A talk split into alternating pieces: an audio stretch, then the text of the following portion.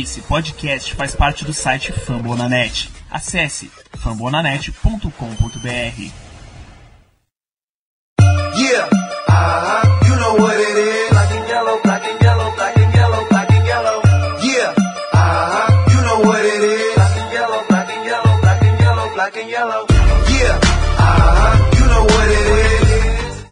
bem, pessoal, estamos começando mais um Black Yellow Brasil Podcast, o episódio número 94 desse seu podcast, falando sobre o Pittsburgh Steelers para todo o Brasil, direto de fambonanet.com.br, direto do Spotify, direto do iTunes, da onde você quiser. Sou Danilo Batista, seu host mais uma semana, e para a gente falar dessa maravilhosa semana, que você sabe, como diz Galvão Bueno, que ganhar é bom, mas ganhar do Ravens é melhor ainda, eu tenho a presença ilustríssima de Germano Coutinho. Tudo bom, galera? Vou gravar o podcast hoje em estado de êxtase. Afinal de contas, é, vencer dos, dos Ravens é muito bom.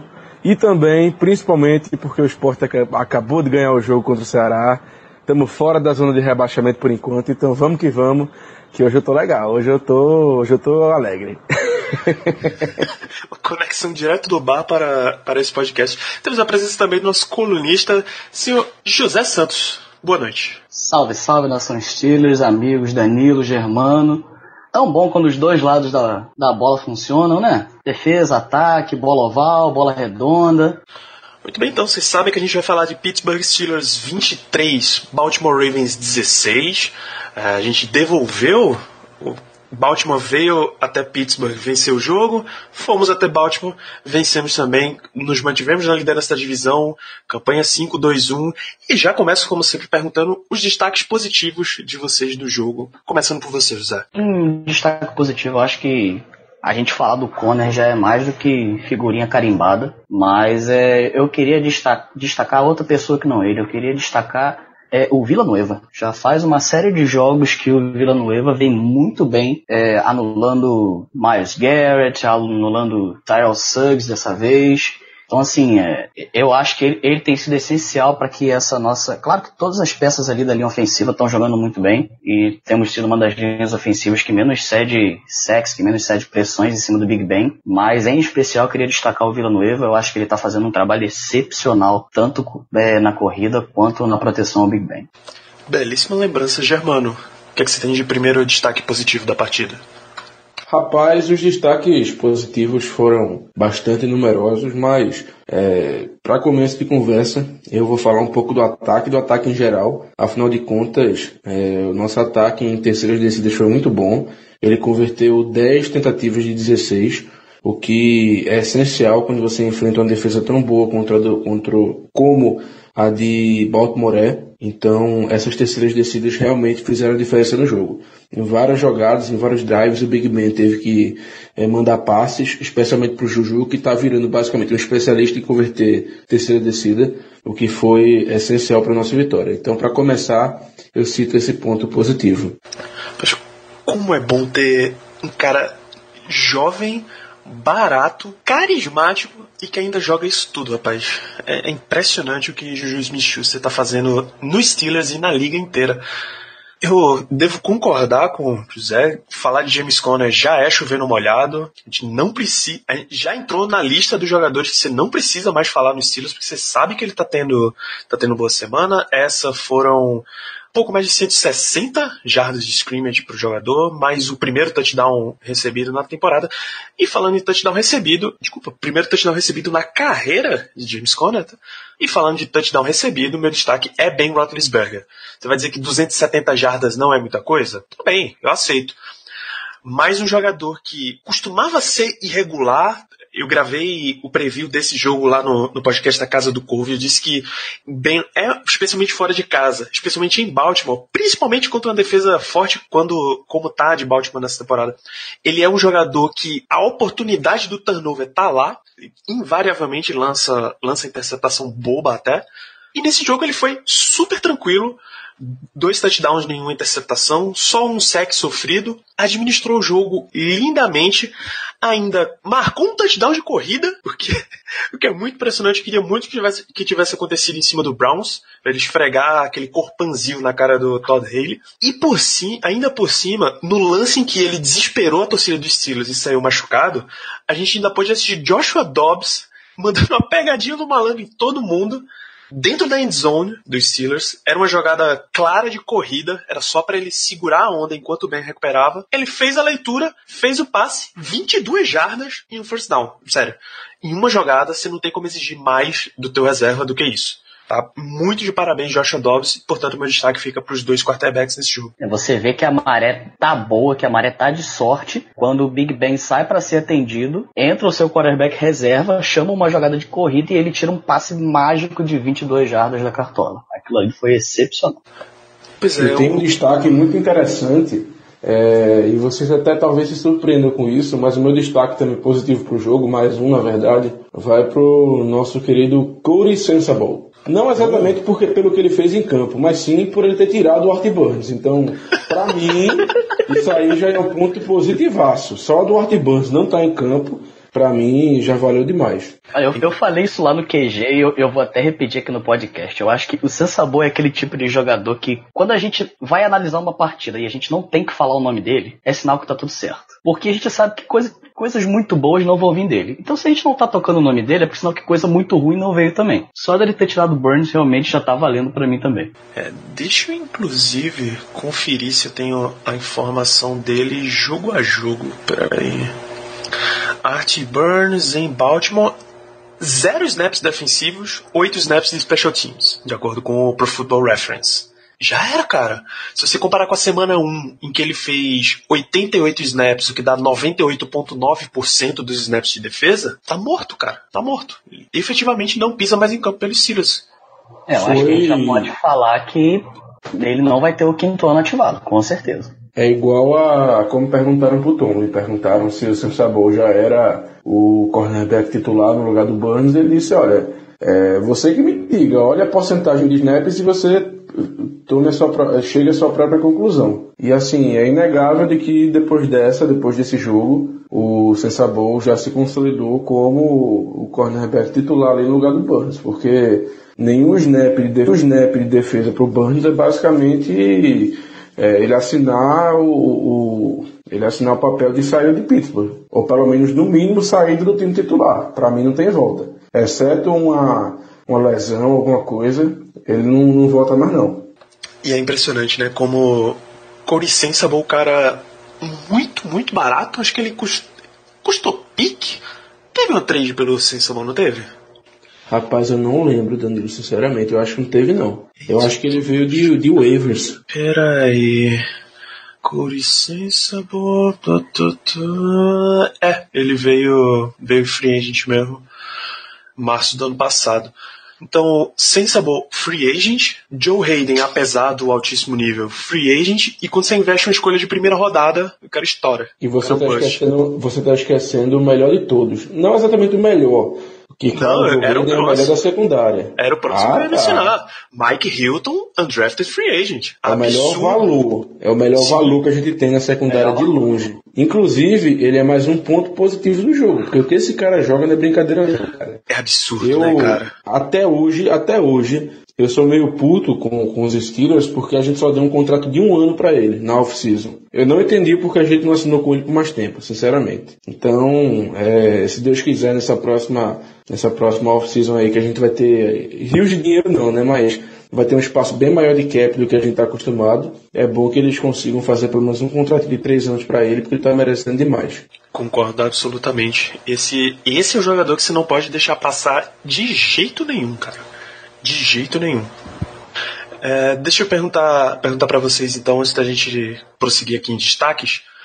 A gente sabia que Baltimore viria com os dois tackles reservas. Se, vocês gostaram do sistema de pressão que o Steelers exerceu, de pass rushers, tanto os nossos edges, TJ Watt, Bud Dupree, mas os defensive ends também, Hayward e Tweet?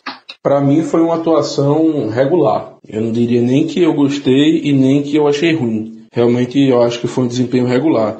a, pressão, na minha, na minha visão de jogo, ela surtiu mais efeito pelo meio da linha. Incrivelmente, eu achei que seria pelas, pelas pontas, né, já que os Ravens estavam com os tecos reservas. Mas não, acho que o Tuitt e o Hayward é que conseguiram botar mais pressão no Flaco. Mas é, eu esperava mais, na verdade, do, do pass rush nesse jogo, pelo que a gente falou agora, pelas lesões que os Ravens vinham enfrentando, pelos desfalques na né, ofensiva no jogo de, de domingo. Mas achei um desempenho regular, não posso também reclamar tanto. Afinal de contas, é um jogo bastante difícil e, apesar da nossa pressão não ter resultado muito em sex, a gente com certeza, mais do que uma ou duas vezes, conseguimos é, botar uma pressãozinha no Flaco que fez ele errar alguns passes importantes. Então, eu acho que foi um desempenho bem regulado do, da equipe nesse sentido e eu estou, digamos assim, que satisfeito. Satisfeito não. Assim, eu até acho que foi é, tinha toda essa questão de os dois tackles do, do Ravens serem tackle reservas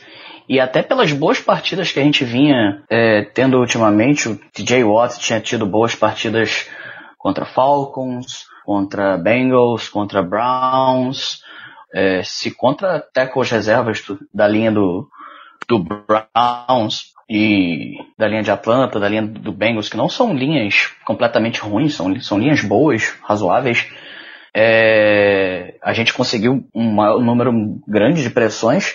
Eu acho que tanto o Bud Dupree quanto o TJ Watt poderiam ter feito um, um trabalho melhor.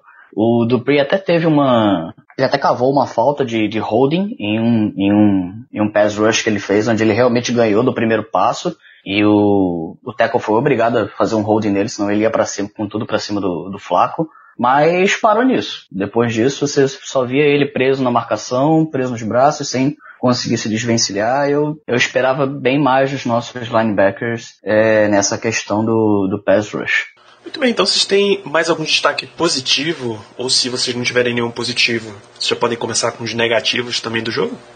Mais um positivo, que também é igual ao Conner, é chovendo molhado, mas eu sempre gosto de fazer pelo menos no mínimo uma menção a isso. Afinal de contas, é um, é um grupo que raramente tem as glórias que merece, que é a linha ofensiva. Enfrentou a equipe com mais, com mais sexo da temporada teve um desempenho excepcional na minha opinião. É, segurou muito bem o pass rush dos Ravens. Eu não sei quantos sacks eles tiveram no total, mas acho que não deve ter sido mais do que dois. Eu mesmo só estou lembrando de um agora. Então, a linha ofensiva... Pela, pela ESPN foi um sack e seis QB hits.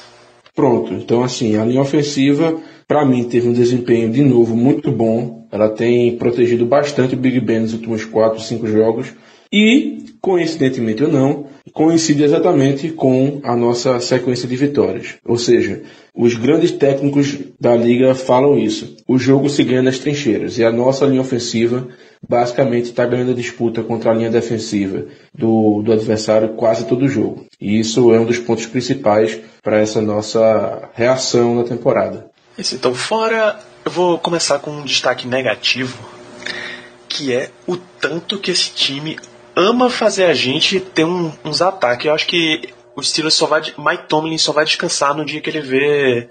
Receber a notícia que Ricardo foi parar na, na UPA, se não entendi. Porque não é possível, cara. Como é que você tá com um jogo administrado, a vantagem ali equilibradinha, aí você abre, abre o portal do desespero, abre o portão do inferno e deixa os caras vir para cima. Não é possível. Por mais que, que seja notória a diferença, por exemplo, até a impressão que a gente tava comentando agora do começo do jogo para o segundo tempo, claramente rolou ajuste, ajustes ali no ataque, que a, a proteção ao Flaco melhorou muito. É, eles diminuíram um pouquinho as, as jogadas esquisitas com o Lamar Jackson e focaram mais no jogo. Aliás, o touchdown que o Flaco deixou de passar para o Lamar Jackson, puta que pariu, bicho. É, é, impossível, é impossível, mas enfim.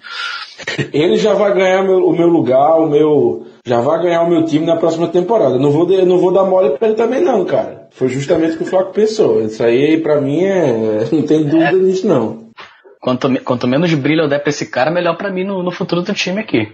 Justamente, justamente. O Flaco não vai dar mole, não, pô. Podia ser qualquer pessoa livre, menos o Jackson. A primeira amolecida que ele der, quando ele acordar, ele tá no Jacksonville Jaguars. Rapaz, pior que é não seria uma ideia, não. É... Caralho, uma disputa entre Flaco e Landry Jones eu ia gostar muito de ver. E o Bortles, né? E o Bortles. Gente, vai, vai. Beleza.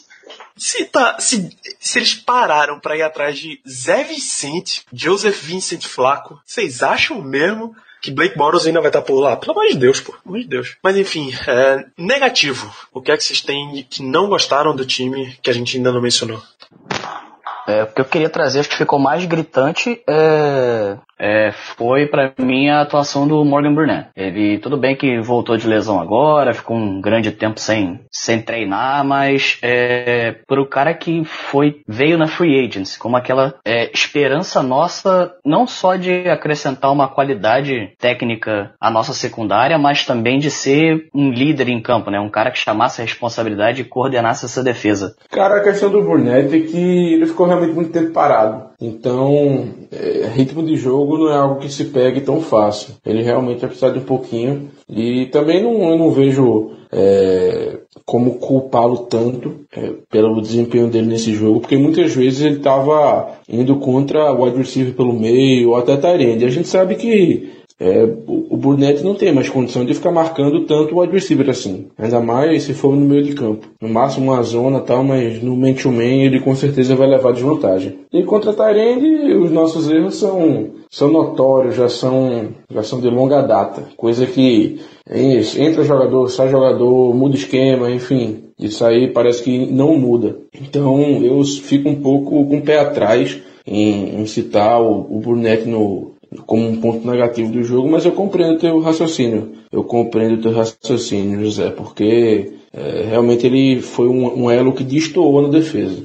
Afinal de contas, cedeu o big play, enfim, não foi aquilo que a gente esperava. Mas eu prefiro dar uma colherzinha de chá para ele, esperar os próximos jogos, quando ele já tiver um pouco mais de ritmo de jogo, para ver como ele se sai. Afinal de contas, em Green Bay ele era um safety muito sólido. Se ele conseguir repetir a mesma coisa aqui, eu fico feliz.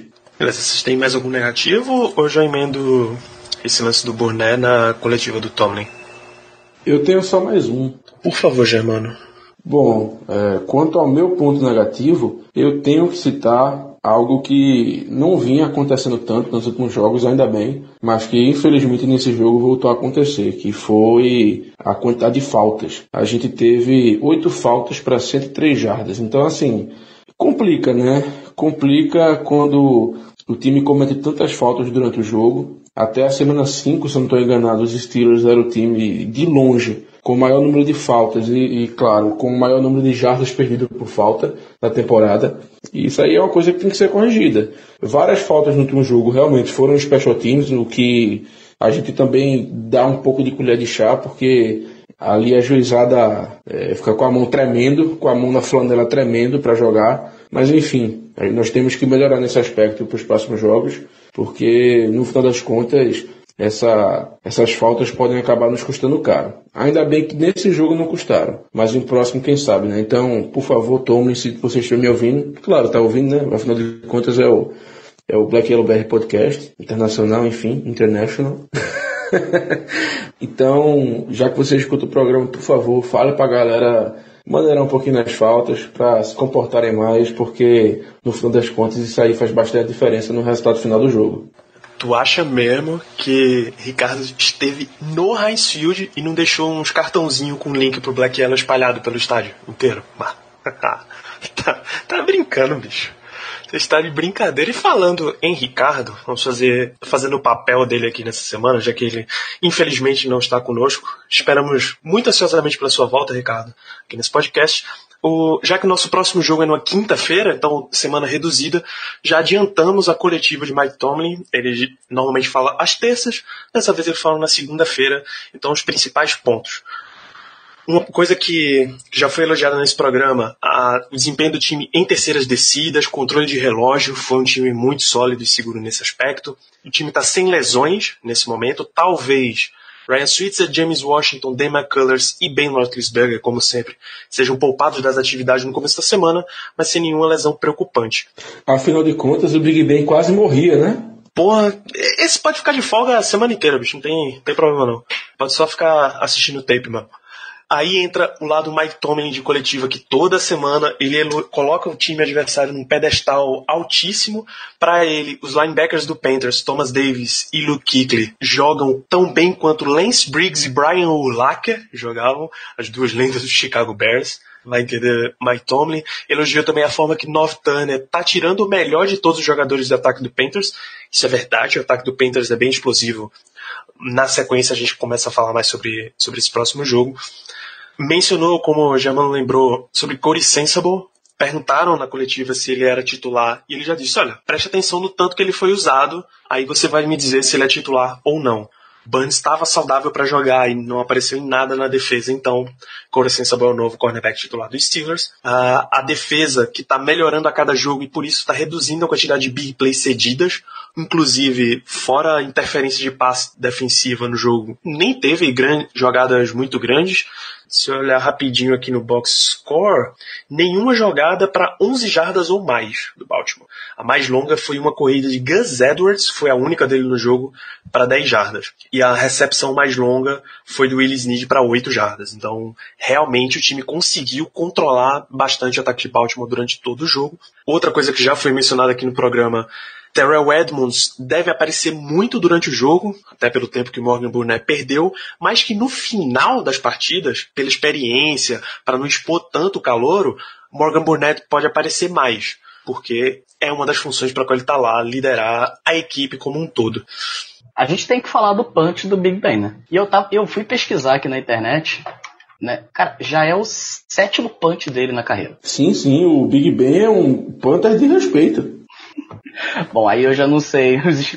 As estatísticas dele não são muito boas, mas o que foi aquilo, bicho? Desnecessário. Se, se, você quer fazer um punch, cara, tipo assim, nossa, no começo do ano a gente bateu em cima do Barry, mas até de cachorro morto, porque ninguém tava feliz com as performances do Barry. Mas, cara, a gente tem que dar o braço a torcer. Faz três, Barry vem tendo uma atuação ótimo. Ele vem dado punch repetidos na linha de uma jarda, de cinco jardas. Pra que isso? É expor demais o Big Ben à toa. Ben Roethlisberger é o primeiro quarterback titular desde Tom Brady na semana 17 de 2013 a tentar um punch num jogo. Na carreira, até esse último punch, foram seis punts, 188 jardas, média de 31.3. Se você colocar na temporada 2018, Ben Roethlisberger seria o pior punter da NFL. Rapaz, rapaz, mas esse, esse stat, ele não conta a inteira, tem que ver o contexto. Porque o Big Ben, quando ele tenta. Mas é sério, quando o Big Ben tenta um punt, ele não tenta um punt quando ele, quando ele tá na linha de 40 jardas do próprio campo. Ele geralmente tenta um punt quando ele já está no campo ofensivo. Entendeu? Então, assim, os punts deles têm que realmente ser mais curtos para que, primeiro, a, a, pegue a defesa de surpresa e, segundo, para que não tenha um retorno muito grande. Então, esse stat aí de, de jardas por punt dele não vale de absolutamente nada. Afinal de contas, ele não tenta faz chutar 80, 70, 60 jardas. O objetivo dele realmente é fazer um punt curto para pegar a defesa desprevenida e evitar um retorno. E eu falo isso porque dos punts que eu lembro do Big Ben, eles geralmente acabam na linha de 10, na linha de 5. Tem um que eu, eu lembro que até o Emmanuel Sanders pegou a bola na linha de uma jarda. Então, assim, realmente o objetivo dele é esse: é, é ter um punch curto para que o time comece na posição de campo ruim. Então, às vezes, os stats mentem. é, eu queria uma, uma estatística, pelo menos desse punch de hang time. Porque ele chutou um punch curto, mas aquele punch mequetrefe, bicho. Aquele que você, a bola chegou no, no retornador e tá. O, foi o Eric Weddle? Foi o Eric Weddle. Ele, o replay do jogo mostrou que ele estava aqui perto da linha de scrimmage. Quando ele viu o Ben andando para trás, o que poderia ser uma distância de punch, ele correu para trás a tempo de poder pegar a bola e retornar. Ainda foram 18 jardas de retorno, tá? Então... Sim, sim, o Edel foi muito bem na jogada, ele leu toda a malemolência do Big Ben na tentativa de fazer o punch e acabou é, conseguindo um retorno bonzinho. É, foi um punch de 27 jardas. Caceta. A média do Jordan Berry foi 45. Enfim, este é Ben Roethlisberger, o nosso quarterback barra Panther. Acho que isso já garante uma vaga no, no Hall da Fama para ele. Então vamos lá, perguntas da nossa audiência. Um, um, um ouvinte e amigo fã do esporte mandou pro, mandou pro Ricardo mandou lá no nosso Twitter, arroba Black Yellow Brasil. Ainda ontem, no jogo, que eu só não consigo encontrar o nome dele, eu vou fazer a pergunta, até lá eu encontro quem foi. Se barra quando o intragável, vulgo Le'Veon Bell, voltar, quem é que sai cortado do time? Pra mim, o Ridley. Não tem discussão não. É assim, a nação clama para que fosse o Burns, mas né, vai ser o Ridley. Acompanho o Germano nessa. Acho que não tem nem muito o que pensar. Até depois desse jogo contra o Browns, né? Desde o jogo contra o Browns, depois daquele fumble, o Mike Tomlin simplesmente jogou o Ridley para escanteio. Quem tem entrado agora para dar um descanso pro, pro Conner é o Samuels. Então acho que ainda mais depois daquilo, é, quem vai ser cortado é, é o Ridley. Acho que não, não tem nem outra opção de quem ser. Eduardo Alex foi que mandou essa pergunta ainda ontem. Vamos seguindo aqui com as perguntas da audiência. A gente fez um bom trabalho. É, o Gustavo Torres pergunta: fizemos um bom trabalho contra o jogo aéreo do Ravens ou o ataque deles que é fraco e não pode ser parâmetro para avaliar os defensive backs nesse jogo? Não, o ataque dos Ravens não é muito fraco assim, não. Eles têm melhorado bastante, especialmente no jogo aéreo. Tem o Crabtree, tem o, o John Brown, que nem apareceu tanto, tem também o Will Snead, enfim.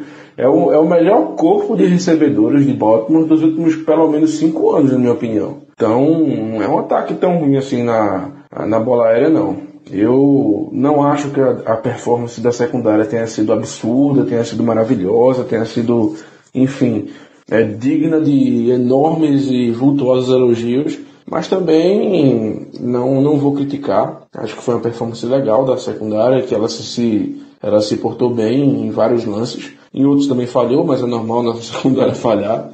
Então, meu comentário vai ser parecido com o que eu fiz quanto ao nosso pass rush. Para mim foi um desempenho regular. Eu acompanho o Germano. Eu acho que a nossa secundária teve um jogo legal, teve um jogo bacana. E em relação à pergunta, eu acho que foi um pouco dos dois. Eu acho que tanto a nossa secundária a nossa defesa contra o passe funcionou de forma bacana, como também o, o Joe Flacco não, não teve num dia lá dos mais inspirados, né? Ele realmente tem um, tem um bom corpo de recebedores esse ano, diferente dos anos anteriores. E desde o começo da temporada, até com, com o draft, né, que trouxeram o Lamar Jackson, subiram no draft inclusive para isso, a, a mensagem que todo mundo entendia que estava sendo passada pro Flaco é, olha, cara, agora você tem armas e tem alguém aqui para botar uma pressão em você pro futuro da franquia. Você não tem mais desculpa para não jogar bem. E ele até que vinha jogando bem, mas esse domingo o Flaco não teve uma das das melhores atuações dele não. Acho que foi tanto um pouco por conta da pressão que a gente exerceu, como também dele não estar num dia muito bom. O, o glorioso El Pistoleiro Luizito Soares pergunta: vocês acham o tweet subestimado comparado aos outros defensive ends da liga? Sim ou não? Não, eu acho que o Tui tá, tá, digamos assim, bem avaliado. Ele é, não é superestimado, também não é subestimado na liga. É um jogador que tem seu valor, que as pessoas reconhecem isso. Mas que, até pela falta de pass rush que vem gerando, o, o Tweet ultimamente tem sido muito mais um jogador para ficar nos bloqueios, para pegar um bloqueio duplo, enfim, para liberar espaço para os companheiros ali de linha defensiva e de pass rush. Então, eu acho que não, acho que ele não é subestimado não. Ele, o pessoal dá o valor que ele realmente merece.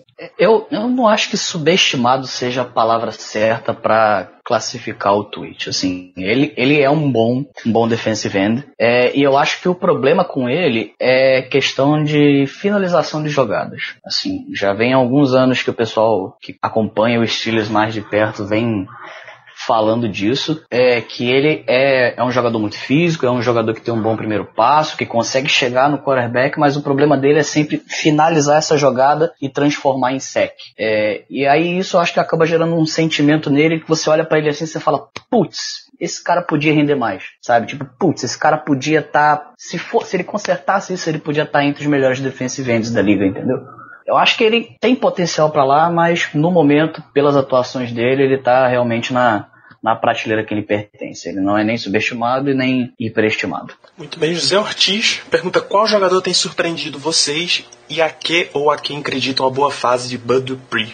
Um jogador que tem me surpreendido bastante é o Vince McDonald. É, por algumas razões. Primeiro, e mais importante, porque ele, não sei como, tem se mantido saudável, o que para mim é um milagre. Segundo, porque ele simplesmente destrói os jogadores adversários em campo. Impressionante a força que esse cara tem. Ele realmente não consegue ser derrubado. E por fim, eu acho que a gente finalmente tem uma resposta ali pro Tyrese número 1, um, né? Para aquele cara É, o, o, famoso Tyrande Pass Catcher, que o Ben tanto quer, a gente tentou com o Ladarius Green, não deu certo por inúmeros motivos, concussões, e agora a gente conseguiu achar um nome bem legal no McDonald. Para mim é um jogador que vem é, superando as minhas expectativas. E quanto ao Dupree, hum, rapaz, eu não sei se eu tô com implicância com o Dupree, mas ainda assim eu não, não tô sendo muito fã dele nessa temporada não, viu? É, Diferente do Germano, eu vou falar um cara que tem me surpreendido, mas não de forma positiva, um cara que tem me surpreendido de forma negativa. Acho que até talvez cabia falar ele nos destaques negativos do jogo, que é o James Washington, cara. Eu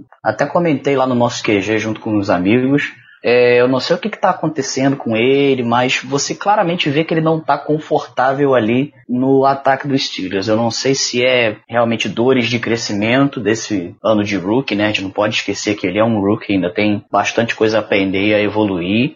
Mas você vê às vezes ele desistindo de rota, ele chega sempre atrasado na jogada, não está sendo aquele cara em profundidade que a gente esperava que ia ter uma boa conexão com o Big Ben, que ia esticar o campo pra gente, né? Então, assim, não sei se ele está tendo alguma lesão que vem atrapalhando ele, né? Foi testado no jogo passado contra o Browns, até o Justin Hunter no, no lugar dele, ele acabou ficando inativo, mas também não surtiu efeito nenhum. Até hoje né, é, foi divulgado que o James Washington treinou de forma limitada, então não sei realmente se é uma lesão e se é lesão até que ponto isso está prejudicando ele, mas fica aí esse, esse ponto de, de, decepção, de surpresa. Eu achava que ele ia ter uma, uma temporada um pouquinho melhor do que ele está tendo. Não achei que as dores de crescimento para ele iam ser tão grandes. E quanto ao Bud Dupree, não sei se dá para a gente chamar o que ele está tendo de boa fase. Né, assim, é, ficou claro, ficou nítido que o TJ Watt realmente melhorou muito é, as condições para o Bud Dupree e para o TJ Watt trabalharem. É, isso aumentou o número de pressões que eles vêm, ambos vêm conseguindo, vêm conseguindo ter. E o fato também do nosso coordenador defensivo, Keith, Blut, Keith Butler, é, antes ter sido treinador de linebacker, acho que a gente já bateu muito no Butler com motivos, mas uma coisa a gente tem que exaltar nele. Ele sabe muito bem desenhar blitz de, de, linebackers. Seja o right, o linebacker pelo lado direito, seja o linebacker pelo lado esquerdo, seja o middle linebacker vindo pelo meio. É, ele sabe muito bem quem trazer para trás, por onde fazer o, o, da direita entrar, por onde fazer de forma a gerar pressões melhores. Eu acho que isso tem ajudado um pouco. Mas eu não sei até que ponto a gente pode chamar a fase do Bug Dupree de boa fase, não. Acho que ele teve bons jogos, mas muita calma. O Antônio Carlos pergunta aqui, meu Deus, a defesa dos Steelers, que era tão criticada, como é que ela tem conseguido pressionar tão bem quarterbacks adversários? Talvez o maior ponto positivo do Keith Butler, talvez não, eu vou eu vou cravar que o maior ponto positivo do Keith Butler comandando a defesa é justamente os pacotes de blitz que ele forma, que ele cria. O nosso time é muito bom em blitz, então a quantidade de sacks que a gente tem, que está entre os melhores times da liga, é muito dependente disso. A gente realmente, infelizmente também, só tem conseguido bons desempenhos de sec através de blitz. No nosso Foreman Rush a gente está ainda pecando bastante mas o, o, o, Butler consegue criar ali esquemas defensivos que mandam blitz da secundária, é, blitz da, dos linebackers, enfim, ele consegue fazer algumas mudanças, algumas, algumas mágicas ali que tornam a nossa equipe muito perigosa quando a gente manda blitz. Então, é basicamente por isso aí, meu amigo. As blitz que o Keith Butler cria. Assina embaixo do que o, G, do que o Germano falou. E, e você vê que o elenco dos Steelers é, ele é montado de forma que você, a gente tem jogadores chaves para fa fazer esses diferentes pacotes de blitz. A gente já comentou diversas vezes do Mike Hilton, como ele é um corner que consegue ser tanto bom na cobertura como também partindo para cima da blitz para fazer um tackle for loss ou então para ajudar né, a, a tentar um saque no quarterback. A gente vê que a gente tem um cara como o TJ Watt, que já é um cara de blitz mais técnica, ele consegue usar movimentos de parte interna da mão, de parte externa, dar um tapa, um giro, alguma coisa assim, se desvencilhar da marcação. A gente tem um Buzz Dupree, que é um cara mais para bull rush, que é aquele cara que vai ganhar a força passo e vai ganhar na velocidade do, do tackle. A gente tem os três gordos ali pela, pelo meio da linha, que são os nossos caras que tem que ganhar na força. Maravilhosos três gordos. Maravilhosos, Maravilhosos três gordos. Um abraço pro Paulo.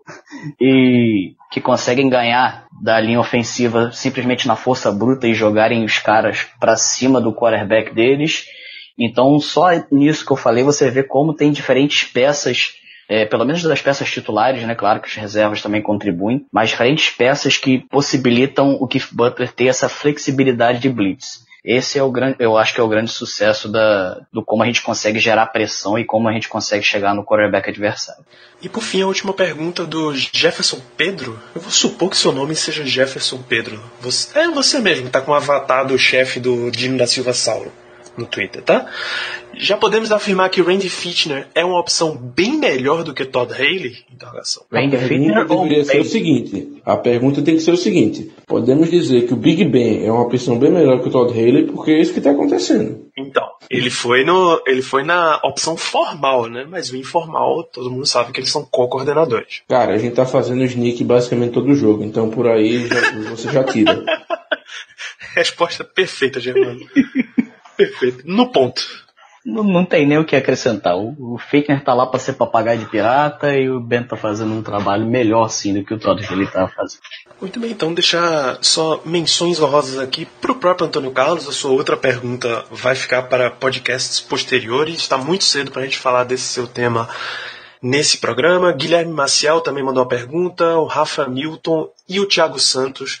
Para a gente não deixar esse podcast do tamanho de um trem, já que é semana curta, vocês têm menos tempo para ouvir, a gente vai seguir para a fase final do programa, em que a gente vai jogar na quinta-feira à noite, nesta quinta-feira à noite, tá? É Thursday Night Football, para o horário de Brasília. É às 11 e pouquinho, 11 15 11 20 começa o jogo, dia 8. Os um matchup de vocês para a partida e considerações finais, começando com você, José. Olha, eu acho que o matchup que eu vou ressaltar é contra o jogo corrido do, do Panthers. É, a, nossa, a nossa defesa é uma das melhores contra-corridas da liga. Né? Você vê que os nossos linebackers, eles não são feitos muito para cobertura, todos eles são bons contra corridas, são bons tacleadores. Nossa linha defensiva também é muito competente em parar a corrida. O TJ Watt é bom contra a corrida. O Bud Dupree faz um trabalho competente. E a gente vê que o, McCaffrey tá num sensacional no Panthers, assim. O técnico deles, realmente, o coordenador ofensivo, tem conseguido pegar todas as peças que eles têm à disposição, DJ Moore, McCaffrey, Greg Olsen, a própria velocidade do, do Ken Newton, e ele está usando muito bem esse mix de, de variáveis, digamos assim, para desenhar jogadas de ataque. Então eu acho que o que a gente tem que ter principal atenção ali é, é o jogo corrido, tanto vindo por parte do Ken Newton quanto vindo por parte do McCaffrey. Você tem considerações finais? Despeça-se da nossa audiência, rapaz. É, quanto às considerações finais, é, vou só chamar a atenção realmente para o nosso site lá, né? Acessa lá fumblenanet.com.br barra Black Yellow Brasil. Como joga na quinta ali, no máximo na quarta, o nosso texto já deve estar saindo, trazendo uma prévia mais detalhada e com mais estatísticas aí para a gente ver os detalhes desse confronto. E eu tinha visto um pouco antes da gente começar a gravar o podcast que o Steelers está como favorito nas bolsas de apostas é, contra o Panthers. Eu sinceramente não esperava, eu achava que a gente ia entrar até como. que o Panthers ia entrar como favorito para esse jogo, mas o Steelers está até com uma boa margem, se eu não me engano, acho que de seis pontos. é, em relação ao, ao Panthers. Tudo bem que eu jogo em casa, né? Então a gente espera que o fator Heinz Field seja um diferencial, mas eu não esperava tanto favoritismo assim dos Steelers. Vamos ver se isso se confirma no campo. Então um abraço para toda a nossa audiência e here we go. Germano Coutinho, o matchup do jogo e as suas considerações finais.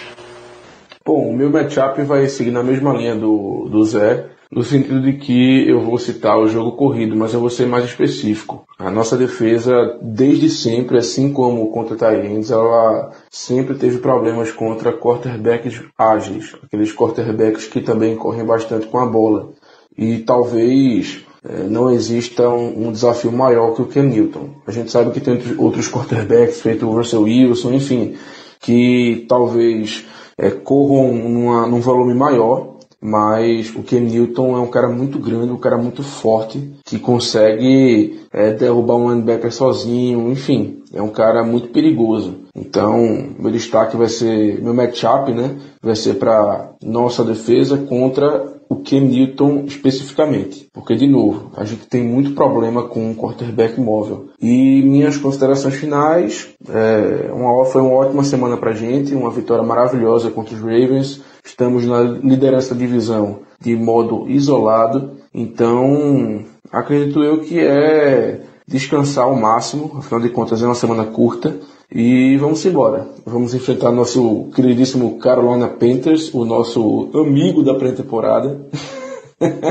a gente sempre Pura acaba fazendo jogo contra eles na pré-temporada, então é, vamos embora. E da última vez, inclusive, se eu não estou enganado, que a gente enfrentou o Panthers, Le'Veon Bell e o grandiosíssimo LeGarrette Blunt correram para trocentas e duas jardas contra essa defesa, que já tinha o Luke Kuechly, já tinha o Thomas Davis, enfim. Então, vamos ver se o Conner consegue fazer algo parecido. Eu espero que sim, porque aí a gente ganha. um abraço, gente.